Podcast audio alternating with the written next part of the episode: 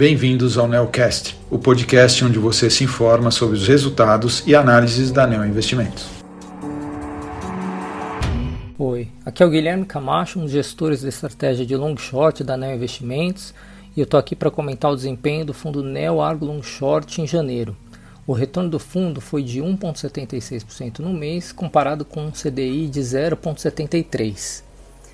A estratégia de estrutura de capital entregou um retorno ligeiramente negativo no mês, sendo que o retorno positivo da posição relativa de Bradespar contra Vale foi compensado por perdas nas outras posições da estratégia.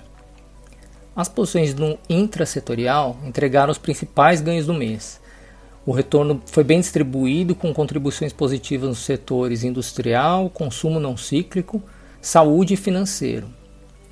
Falando de posições específicas, os destaques ficaram para as posições relativas compradas em Vamos e Carrefour.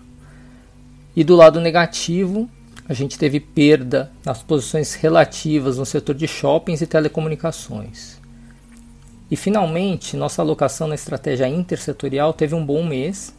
Nossa posição relativa comprada em Ipera foi responsável por praticamente todo o retorno no mês e as nossas posições relativas compradas em varejo contra outros setores tiveram um desempenho neutro.